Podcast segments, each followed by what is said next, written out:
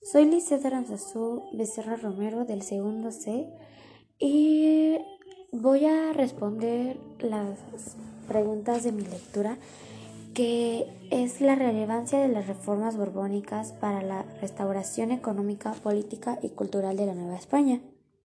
Cuando murió el último rey Habsburgo, fue en el año de 1700 conocido como Carlos II el Hechizado, ya que decían que cuando él era niño era una persona muy enfermiza y débil, lo cual tenía deformidades en la cara, deficiencias mentales, etc. Aparte de que él era estéril y después de que tuvo varios casamientos, nunca logró tener herederos para el trono. Eh, después de esto de que él falleció, este, España fue la discordia para las potencias de Europa y los mismos del pueblo querían reclamar lo que era de él, que fue el trono.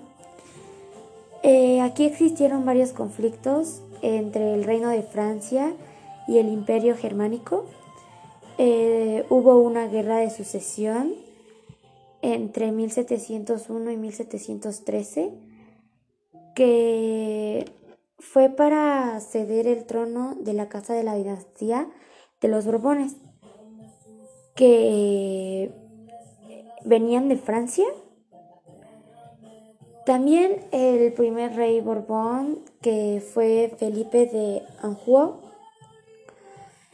el animoso, este, cuando llegó al trono, el pueblo español Creía y él estaba seguro de que para España eran los mejores años que se venían. Y bueno, se dice que hasta la fecha los que están en la casa de la dinastía que gobierna España siguen siendo los Borbones. Entre los años de 1521 y 1700, mientras estaba el gobierno de los Habsburgos en la Nueva España, eh, se dice que hubo un sistema político llamado patronalista, que este era muy conocido por la existencia de monopolios, lo cual esto hacía que las actividades de, bueno, las actividades económicas de ese entonces em, fueran bloqueando el comercio y mm, había impuestos y barreras para el desarrollo de la minería, las manufactureras eh, América. Y se dice que en ese entonces había mucha corrupción este y el sistema entró en una crisis por el gobierno también la corona se dice que no tenía el suficiente control para obstaculizar todo lo que estaba pasando en ese entonces.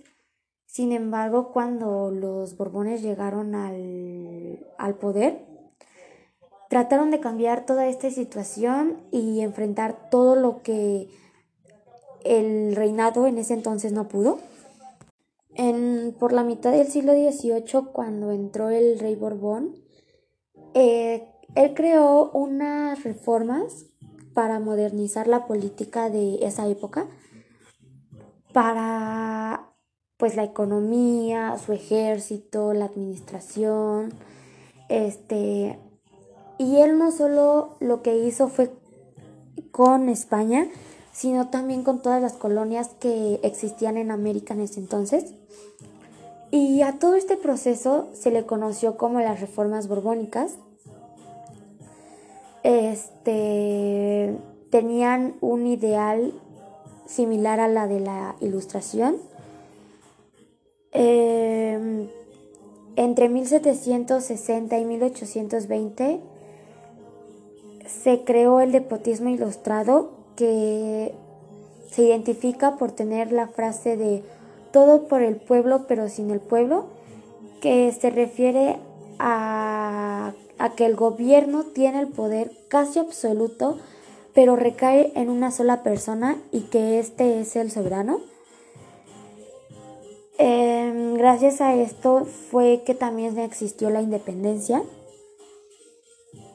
Mm, se cree que las políticas se empezaron a ver cuando la corona de ese entonces creó una ley que, bueno, asumía la nueva cuenta del gobierno, la administración, este, el poder, etc. Se dice que las reformas que se crearon fueron por José de Galvez, quien controló el sistema político y administrativo en 1765, si no mal recuerdo. Este, él lo que pretendía era cambiar la eh, estructura del territorio. Este, desde España hasta América. Lo que él pretendía con esto era que existiera justicia, eh, que la economía se eh, restableciera, que el cobro de los impuestos fuera mejor y tuvieran una defensa, defensa por el territorio.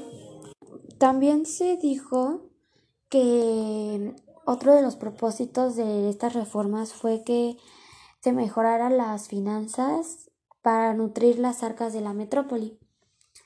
Em, con estos crearon em, contribuyentes por las poblaciones.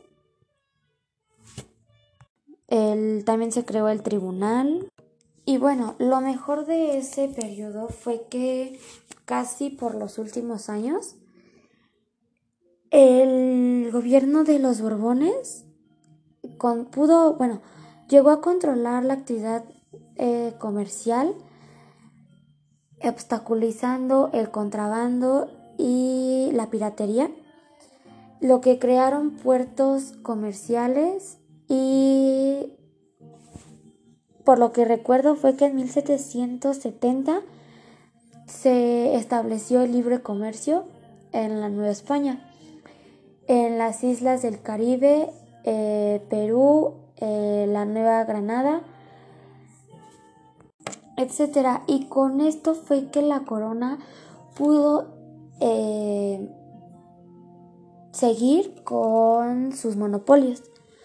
También la minería fue la este bueno fue reconocida como la primera actividad económica este al igual que la ganadería.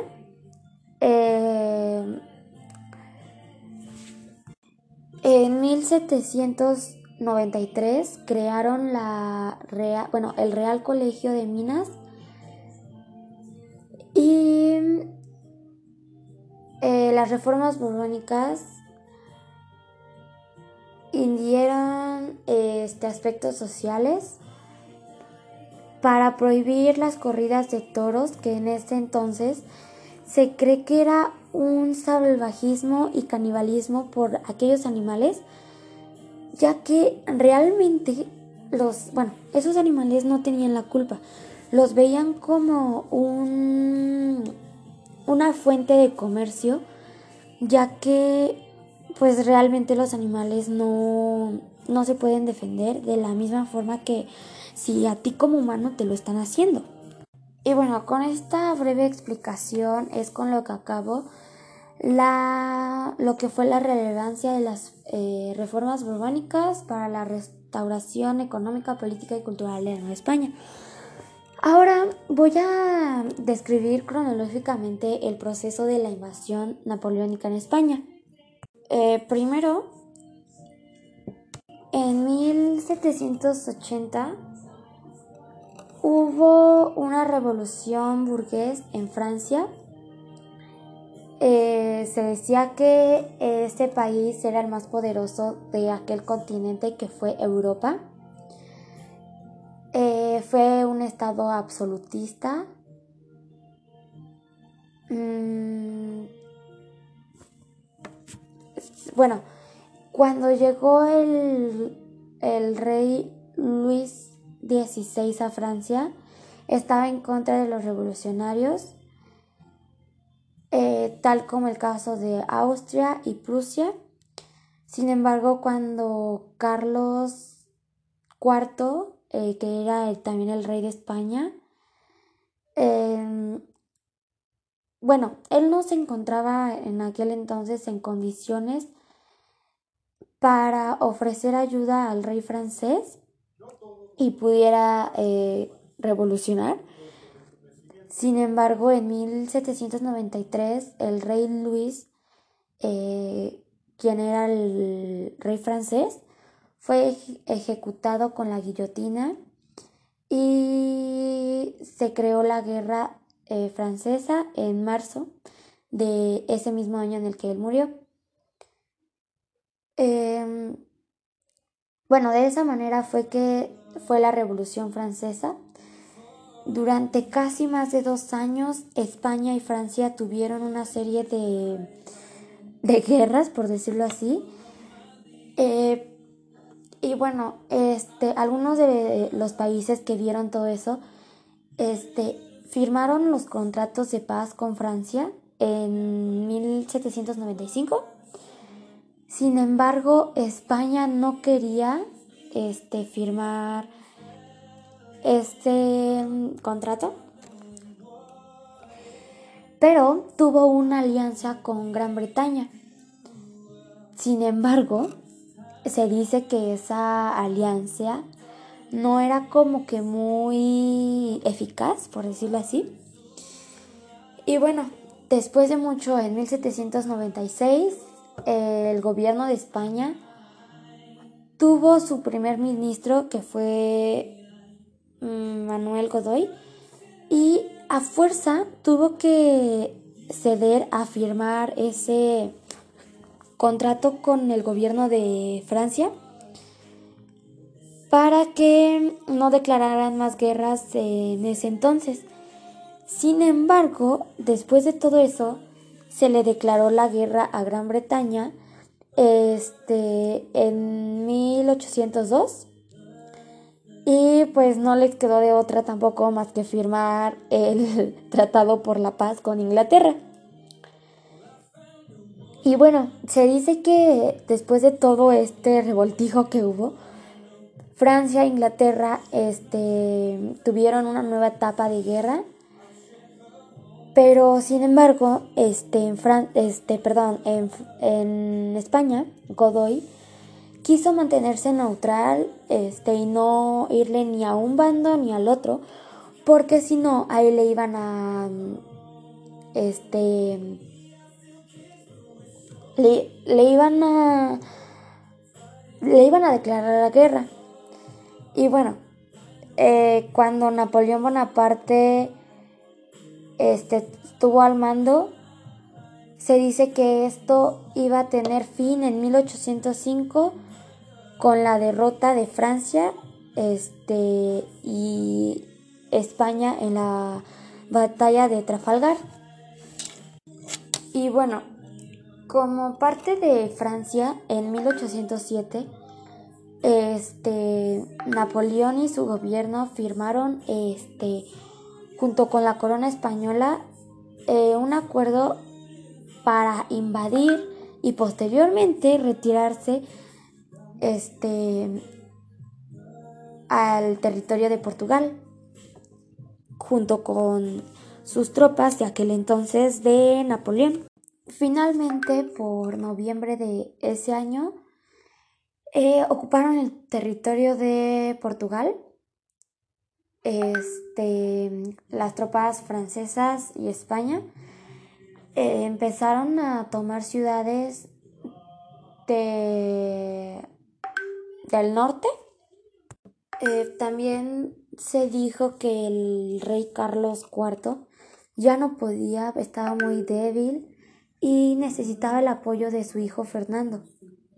Sin embargo, eh, su hijo estaba en contra de su papá y realmente lo único que él quería era ya coronarse. Este, sin embargo, no podía todavía porque su papá seguía en el trono.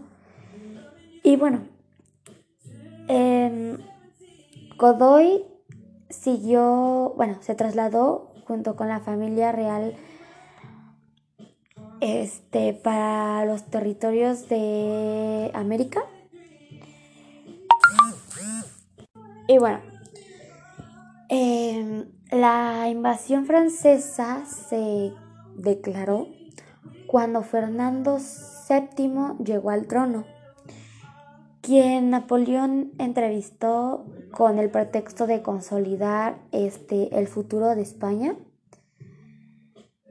eh, provocando discusiones entre él y Fernando, el que era este hijo del Carlos del rey Carlos IV. Eh, pero en Madrid surgió el levantamiento nacionalista en contra de los franceses.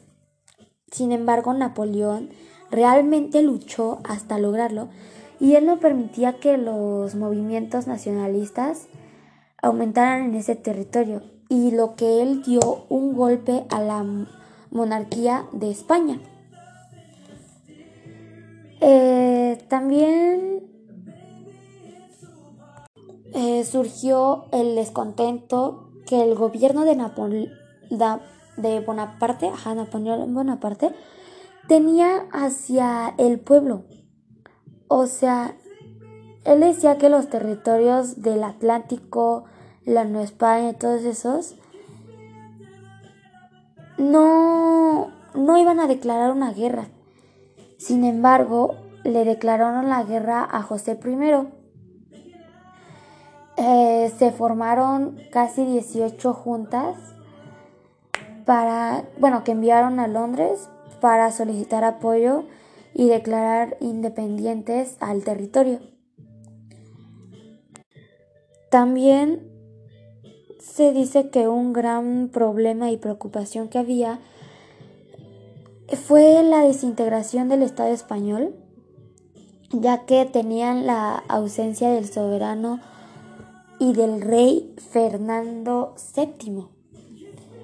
Pero crearon la Junta Central que su función fue que llamaron a Cortés para que existiera un sistema legislativo y poder representar las provincias del reino español. También en 1810 se crearon la, bueno, fue la Cortes de Cádiz, las cuales acudieron representantes no hispanos como Lucas Alemán, el Fray Servando y Miguel Ramos, que en 1812 ellos promulgaron la Constitución de Cádiz. Y bueno, esa fue la breve explicación de la invasión napoleónica a España. Y finalmente voy a responder lo que dice que qué significó la invasión napoleónica de España para los criollos no hispanos. Se dice o se cree que el grupo de criollos veía una amenaza contra su posición y cada día luchaban por ser parte de los pueblos privilegiados por las reformas borbónicas que habían eh, minado el interés de la clase alta y el aumento de los impuestos para subsanar los gastos que los militares eh, hicieron por parte de la metrópoli que asfixiaba la hacienda no hispana. Y con esto fue que el rey José I dijo o hace referencia al muera el mal gobierno y viva Fernando VII.